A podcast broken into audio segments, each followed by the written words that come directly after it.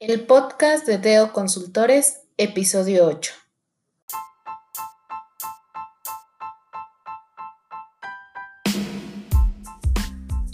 Hola, ¿qué tal? Yo soy Jocelyn Torres. Y yo, David Cañas. Sean bienvenidos a este octavo episodio del podcast de Doc. En esta emisión hablaremos de las principales diferencias entre el reclutamiento de personal y atracción de personal. Recuerden que este mes tenemos una serie de episodios relacionados con el reclutamiento o la atracción de personal que se vinculan directamente a nuestros videos del canal de YouTube y los contenidos en nuestras redes sociales. También no olviden darle like o cinco estrellas a este podcast, ya sea en Apple o Google Podcast, Spotify o Anchor.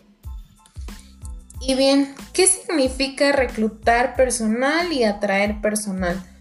Pues bueno, desde una concepción propia, reclutar sería como atraer candidatos o personas que cubren un perfil específico para tu organización y que quieren, quieres que, que trabajen contigo en el sentido de te pago por un servicio que me estás proporcionando. Eso eh, lo podremos considerar como reclutamiento de personal.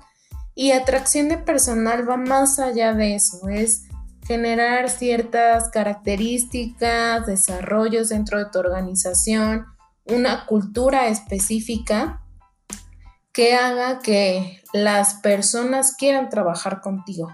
Obviamente también les vas a pagar eh, una cantidad eh, necesaria para que esos candidatos trabajen contigo, pero no solamente va a ser una, eh, un pago monetario, sino que también se pueden ver beneficiados de otro tipo de características o beneficios que la misma empresa otorga.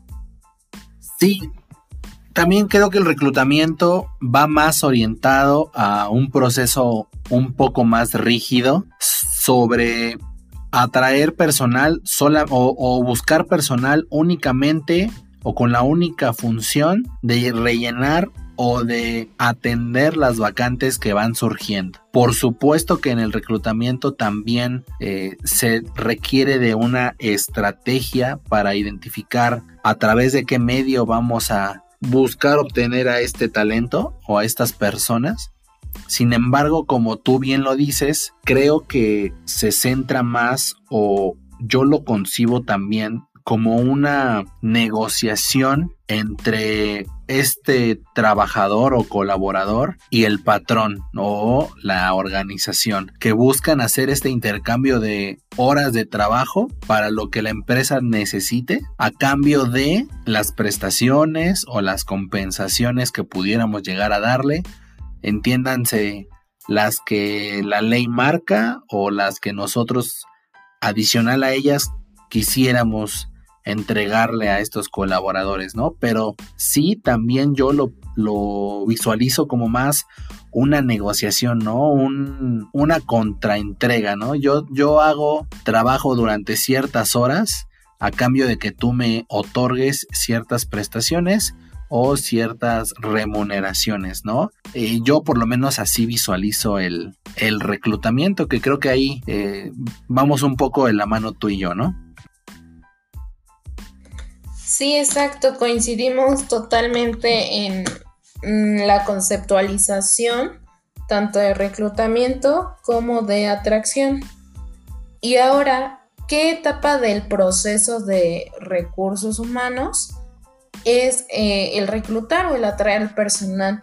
Pues es la fase inicial, como ya bien mencionabas, eh, detectamos qué necesidades tiene nuestra organización en cuanto a, personal que esté ejecutando eh, actividades y de ahí empezamos con todo este desarrollo de estrategias con respecto a hacer un reclutamiento o una atracción de personal. Entonces, en este sentido, reforzando lo inicial, sería la primera fase de todo el proceso de recursos humanos orientado a reclutamiento. Sí, por parte de reclutamiento, algunas de las características más importantes o que pudiéramos resaltar más es que se le da mayor importancia al tiempo que tardamos en tener aquí al talento ya listo para la selección, ¿no? Eh, tú hiciste ahorita un punto, o hiciste hincapié en un punto importante o en un tema importante. En este momento únicamente estamos hablando de el generar los medios, los que quiera que la empresa maneje, para tener a la persona ya dispuesta a pasar por un proceso de selección y posteriormente a un proceso de contratación, inducción y demás. Solamente nos estamos refiriendo a el primer paso, conseguir a esta persona que se sujetará al proceso de selección. En ese sentido, el reclutamiento se enfoca en agilizar lo más eh, posible esta adquisición de talento o esta incorporación de candidatos, inclusive se les llama candidatos, ¿no? Como si fuera todo este tema eh, militar, ¿no? O, este tema cuadrado de decir, tengo que traer personas para cubrir eh, la vacante que, que me están pidiendo, ¿no? Mientras más rápido lo haga o mientras más eficiente sea con los recursos, está bien sí tengo que cumplir un perfil, pero eh, principalmente tengo que agilizarme para conseguir traer a estas personas y ver cuáles son las que van a cubrir la vacante en función del proceso de selección. Que eso, en diferencia, por ejemplo, con la atracción de talento, la otra versa más en función de eh, qué tipo de estrategia voy a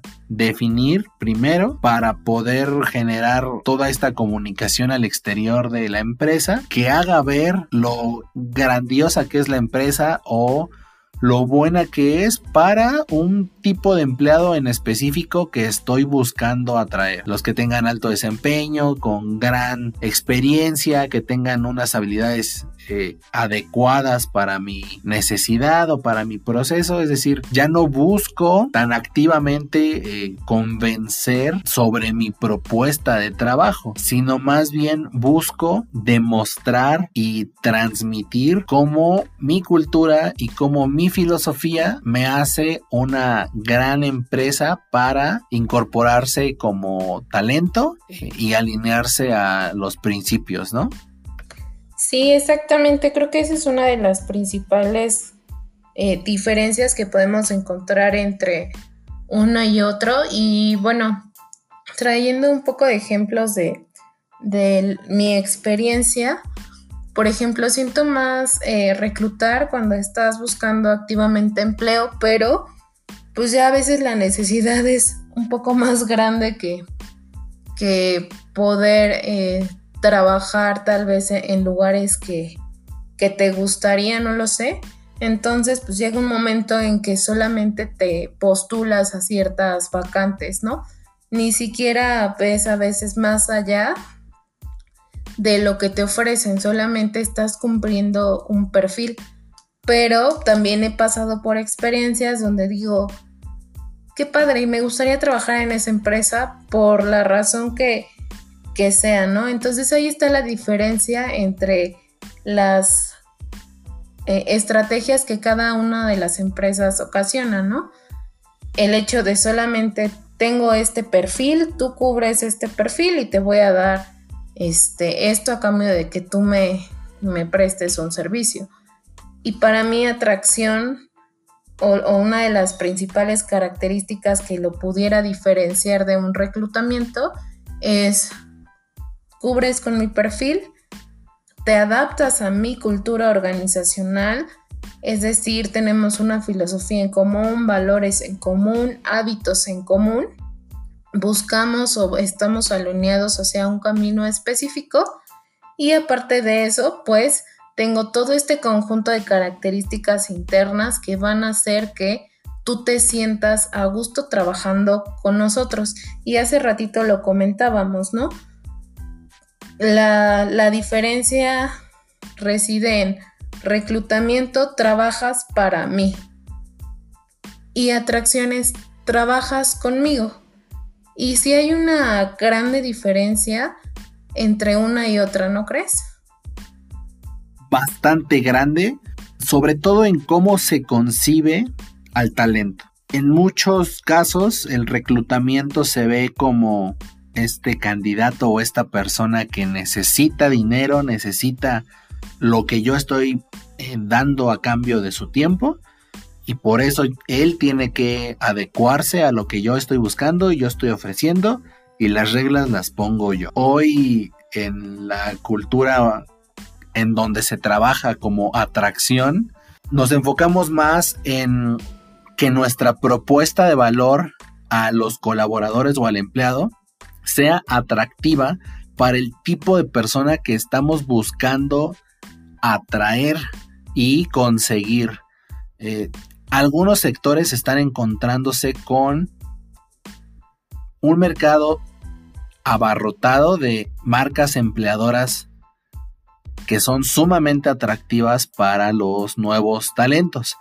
Esto principalmente se ve en, los mercados que están creciendo o creándose ahora con todo este tema eh, de salud y, y, todas las nuevas formas de trabajo.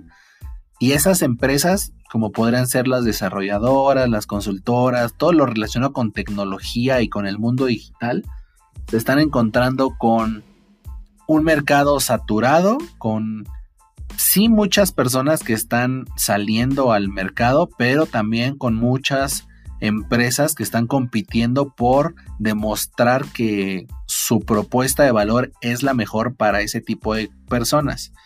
Hay otras que mientras más vieja sea la industria, eh, aún hay mayor cantidad de talento que, mm, de dónde echar mano, ¿no? O de dónde buscar eh, satisfacer este tema de las vacantes y por eso puede resultar un poco más difícil que ellas eh, orienten su filosofía hacia demostrar por qué son eh, la empresa ideal para este perfil que están buscando y se pueden ir más a eh, yo ofrezco esto si tú quieres dinero y quieres trabajo, entonces tú necesitas alinearte a mí, que es algo que tú acabas de decir, ¿no? Y es ahí donde se ve la importancia que tiene la marca empleadora o el employer branding, si nos vamos al anglicismo, para poder entender la, la perspectiva que tiene la empresa, ¿no? En una empresa en donde buscamos la atracción de talento, habrá mucha mayor estrategia de comunicación, de marketing, orientada a cómo se vive la empresa a nivel colaborador. Y esto obviamente también funciona orientado a, a los clientes. Si tú eres una marca que demuestra que tiene una cultura orientada al cuidado del colaborador, al cuidado de esos pequeños detalles como la alineación de los principios, de los valores, eh, el entender el equilibrio entre el trabajo y la calidad de vida de nuestros eh, compañeros de trabajo, eso también le da un, un, mensaje al mercado, ¿no? Hacia nuestros clientes. Así es como yo cuido de mi gente y obviamente así es como yo voy a cuidar de ti como mi cliente. Entonces, ese tipo de iniciativas tienen esas, esos doble ganchos, ¿no? O sea, te pueden servir no nada más para atraer al talento que necesitas o al que buscas, sino también incluso hasta a nivel de clientes, que ellos perciban cómo se, cómo se vive tu empresa y lo que pueden esperar de tus colaboradores es, es uno, algo, muy bueno, ¿no? En particular, por ejemplo, empresas como Google, las grandes que ya se reconocen, ¿no? Pero si, si constantemente están poniéndose de ejemplo, pues es por algo, ¿no? Y es porque algo están demostrando. Ese tipo de empresas están enfocándose mucho en sus empleados o en sus colaboradores porque saben que ellos son los principales embajadores de la marca. Y cuando salgan o cuando alguien interactúe con ellos, hay más probabilidades que hablen bien de la compañía que mal. Y eso obviamente eh, se convierte en publicidad eh, no gratis o, sin costo, porque obviamente invertiste en ellos, pero se vuelven en tus embajadores, ¿no? Y no es lo mismo tener a tu equipo comercial o a tu equipo de marketing que tener a todo el resto de la organización dispuesto a hablar de lo bien que se siente por estar trabajando contigo. Sí, exacto. Estaba pensando en, en algunas cosas que, comentabas eh, hace unos momentos. Pues sí, al final como empresa el hecho de tener este, este tipo de estrategias orientadas más a tu personal, o sea, más allá de satisfacer las necesidades que tus clientes potenciales pudieran llegar a tener, es satisfacer a tus principales clientes que son tus empleados, ¿no? O sea, al final si tú no enamoras a tu empleado con, con lo que eres como empresa y lo que das, pues muy difícilmente en lo en el exterior van a poder hablar bien de ti. Y eso pues de cierta manera te puede quitar clientes potenciales que te van a generar ganancias. Entonces, ya haciendo como una comparación también es, eh, pues, tú cuando reclutas, o sea, literal, cuando una organización recluta, solamente es, como mencionabas hace un momento, es adáptate a lo que te estoy ofreciendo. Cubres el perfil que necesito, pero si tú no estás dispuesto a colaborar o a, dejar de hacer o hacer otro tipo de cosas, pues no importa. Habrá más gente afuera que sí esté dispuesta a hacerlo, ¿no? Entonces ahí nos estamos enfocando más en contratar como un servicio de forma casi inmediata, porque a veces los tiempos que se dan para poder llevar a cabo todo el reclutamiento, selección y contratación del personal, pues son demasiado, son, eh, perdón, muy cortos, por lo que a veces no se dan a la tarea de, de poder buscar la persona que efectivamente cubra con el perfil que necesitan. Ahora, si nos vamos al lado de la atracción, pues en realidad estás eh, atrayendo gente, contratando gente que quiere trabajar contigo. Eso significa que su trabajo va a ser mejor desempeñado, va a ser más productivo, lo va a apasionar más porque esa persona ya quería estar ahí. Y porque si tú te encargas de, en el momento en el que ya está contigo, refuerzas eh, eso que ya en la mente tiene de ti o, lo que ya piensa de ti y lo refuerzas y lo refuerzas y lo refuerzas, pues al final se va a volver tu aliado dentro y fuera de la organización, lo que te va a traer pues posiblemente nuevos clientes porque es alguien que, que literal sí se pone en la camiseta porque tú como empresa has desarrollado lo suficiente para enamorar a esa persona. Entonces, creo que, por ahí pueden ir las, las diferencias, tanto las, las que comentas, David, como en un resumen estas. Ahora que estás comentando esto, noto o se justifica completamente ese comentario, ¿no? Que son nuestro cliente inicial, o al menos eso es como, como nosotros lo visualizamos, ¿no? Al igual que con un cliente, antes de que se convierta en cliente, se convierte en este prospecto, en el, en el e igual que en el marketing, eh, también al, colaborador que, o al futuro colaborador, tenemos que ir eh, educándolo, informándole, concientizándolo y cuando él esté listo o cuando él necesite o pueda moverse de su organización o del lugar donde se encuentre a otra empresa, lo que queremos es que diga, quiero ir con ellos porque me gusta lo que están haciendo, porque comparto lo que ellos dicen, porque pienso similar o igual a lo que ellos presentan en las redes y presentan en su página y con las interacciones y lo que yo he visto de ellos, ¿no? Al igual que con los clientes, tenemos que estar ahí nutriendo o, cultivando esa relación A mí me ha pasado con algunas empresas que jamás he tenido oportunidad de trabajar ahí y veo todo lo que hacen, veo toda la estrategia omnicanal, que obviamente lo hacen para atraer clientes y ver eh, pues todo el catálogo de servicios que pueden ofrecer, pero también las formas en las que se presentan y, las iniciativas que hacen.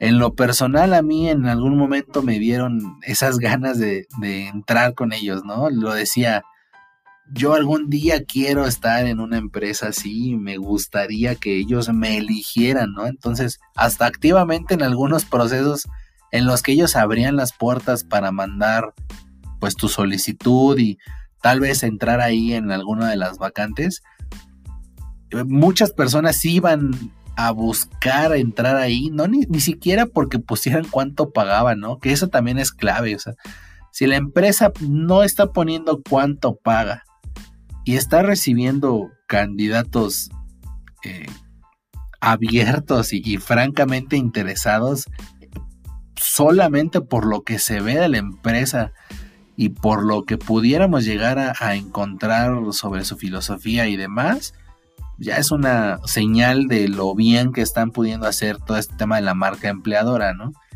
Ahora bien, también depende del perfil, porque como habíamos dicho al principio, de estas comparativas, también hay momentos en los que por necesidad uno dice pues, lo que sea es bueno o lo que me están ofreciendo ahorita más allá de si comparto o no su filosofía y sus formas de trabajo, pues yo necesito el dinero y hoy más que nunca lo estamos viendo, ¿no? Hoy es más complejo entender o diferenciar cuando el talento viene por esta alineación que tiene con, con lo que promulga la compañía y la otra que es voy porque necesito estar ahí, ¿no? Y, necesito ganar dinero. Hoy sí es difícil por la necesidad y por el desempleo tan grande que hay, al menos aquí en México. Pero, pues siempre es un, un punto importante de identificar. También eh, en, este, en esta diferenciación, pues uno podría llegar a pensar, ya con todo este análisis y con toda esta definición, porque sí veo claramente la diferencia, ¿no? Entre cuando uno recluta y busca, buscas traer gente. Y cuando uno atrae el talento que es un poco más estratégico, requiere un poco más de esta psicología hasta para identificarlo como qué estímulos le vamos a mandar al talento, qué cosas clave necesitamos presentar en el mercado, cosas que, nos van a poner en el mapa con este, este talento ideal, ¿no? O con la persona con la que quisiéramos estar trabajando como empresa. Pero ya hablando más a nivel recursos humanos, ya más a nivel personal, a nivel de cancha. Ya cómo deberíamos llamarle, ¿no? O sea, quiero yo, yo sí quiero ir hacia ese punto donde eh, voy a atraer a la gente, donde voy a generar una estrategia, pero a veces o mi jefe no me deja o la, organización pues no está acostumbrada a ese tipo de estrategias. No sé si llamarle atracción de talento aunque no esté haciendo nada de ello o a mí me da igual cómo se llame, para mí es, es buscar gente y me vale cómo deberíamos o qué nombre deberíamos utilizar para este proceso que estoy llevando a cabo yo como recursos humanos. Pues es muy sencillo, depende. Pero depende de qué. Depende de la cultura organizacional que tengas. Por ejemplo, lo que mencionabas hace un momento, o sea, yo como empleado sí tengo eh, la idea de ser atracción porque yo quiero desarrollar todo este tipo de estrategias, pero mi jefe no me deja. Pues al final, o sea, sí sonará feo, pero tu jefe no te deja porque ya está cuidando una cultura que ya se tiene. Entonces lo más eh, ideal tal vez sí sería llamarle reclutamiento a este tipo de, de acciones que vas a llevar a cabo. Pero si ya es una empresa un poquito más abierta a los cambios, que eh, propicia o genera nuevas ideas y que estas ideas son un poquito más revolucionarias, no son tan tradicionales como muchas empresas eh, o algunas empresas que tenemos en el país son. Entonces sí atrévete a llamarlo atracción de talento, pero como mencionaba desde el inicio es solamente dependerá del tipo de cultura organizacional que tu empresa tenga, porque pues es el tipo de gente que vas a atraer, ¿no? Y el tipo de canales que vas a, utilizar. En el hecho, por ejemplo, que, que empieces a, reclutar o atraer personal eh, por los medios que ya normalmente conocemos, como puede ser eh, páginas de donde buscas empleo a través de aplicaciones digitales, incluso hay algunos que todavía buscan a través de, periódico, dependiendo la vacante que, que, quieran que quieran cubrir, pues también ahí va a radicar el, el tema de atracción. ¿Qué, ¿Qué, gente quieres que trabaje contigo en tu, en tu empresa, no? porque también pues ya hay infinidad de maneras de cómo darte a conocer ante la gente para que también ellos quieran una contratar contigo un servicio o trabajar para ti. Entonces, insisto, el cómo llamarlo va a depender de la cultura organizacional que tu organización, valga la redundancia, tenga. Muy claro este tema, ¿no? Como como todo en lo que tiene que ver con personas, depende de cada empresa, depende de la situación, depende del contexto. Y tan claro como lo que acabas de decir, ¿no? El candidato o el talento busca en los medios en donde ya la tradición dice que ahí vas a encontrar ese tipo de empleos, ¿no?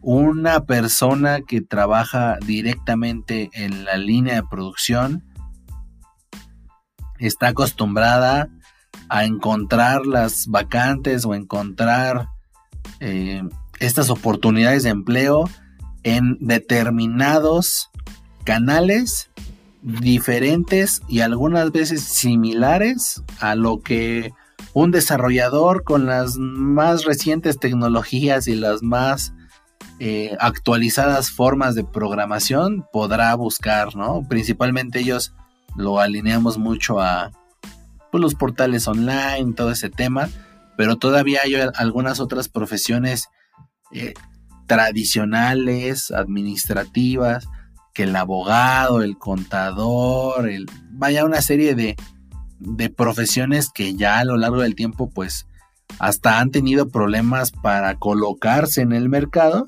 pues ese tipo de, profesiones es incluso hasta normal o, hoy, incluso hoy en día que pudiera llegarse a ver un tema de periódicos, ¿no? También en las grandes ciudades se utiliza mucho más el tema digital y en las otras comunidades a lo largo de, de los países todavía pudiéramos llegar a encontrar eh, anuncios de radio, eh, volanteos, eh, publicación en ferias del empleo o en algunas unidades de, del gobierno que van orientadas a otro tipo de perfiles, ¿no?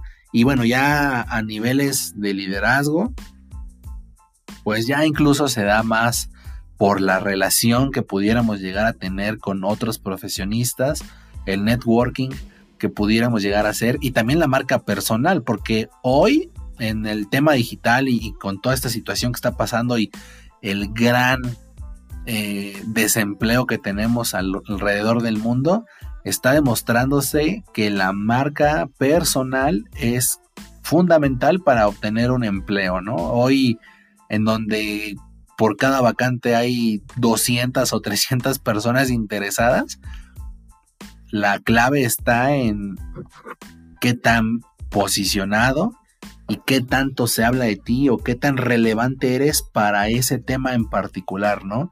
Hay muchas personas que están impulsando en, internet que hoy comiences a demostrar que eres una persona, un referente respecto a lo que estás trabajando, ¿no? O respecto a las habilidades que quieres eh, utilizar para conseguir tu nuevo empleo.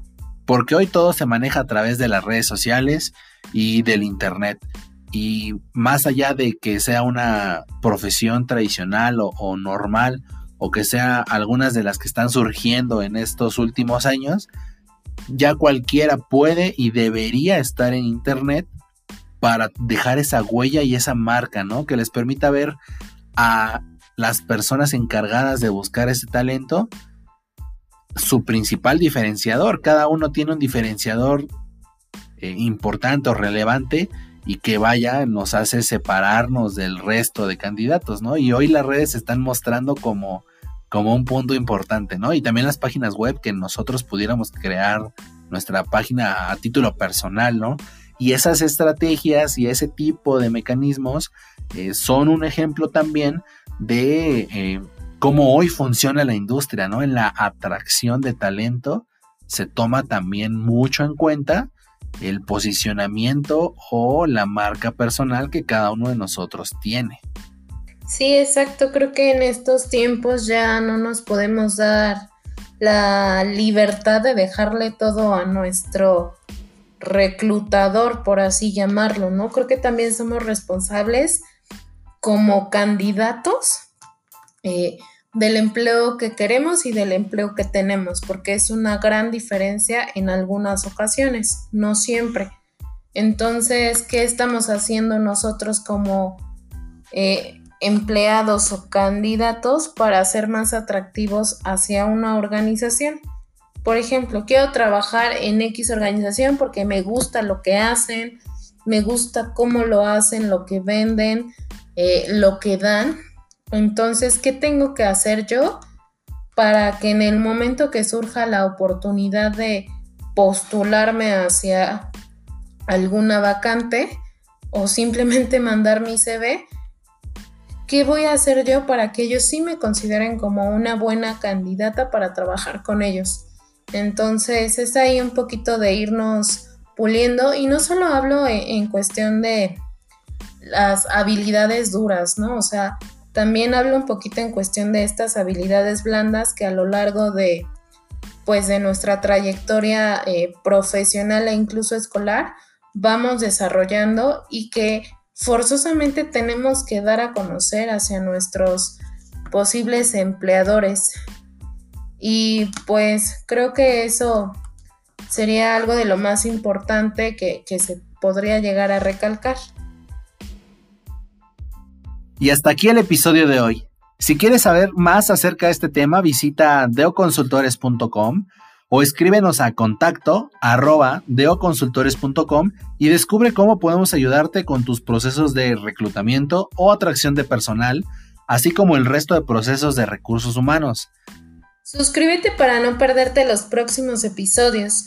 Puedes encontrarnos en Anchor, Spotify, Apple Podcast y Google Podcast además de vernos en nuestro canal de YouTube. No olvides darle like o cinco estrellas a este episodio y compartirlo con todos tus contactos relacionados con cultura organizacional y recursos humanos. Gracias por escucharnos en un episodio más de el podcast de Deo Consultores.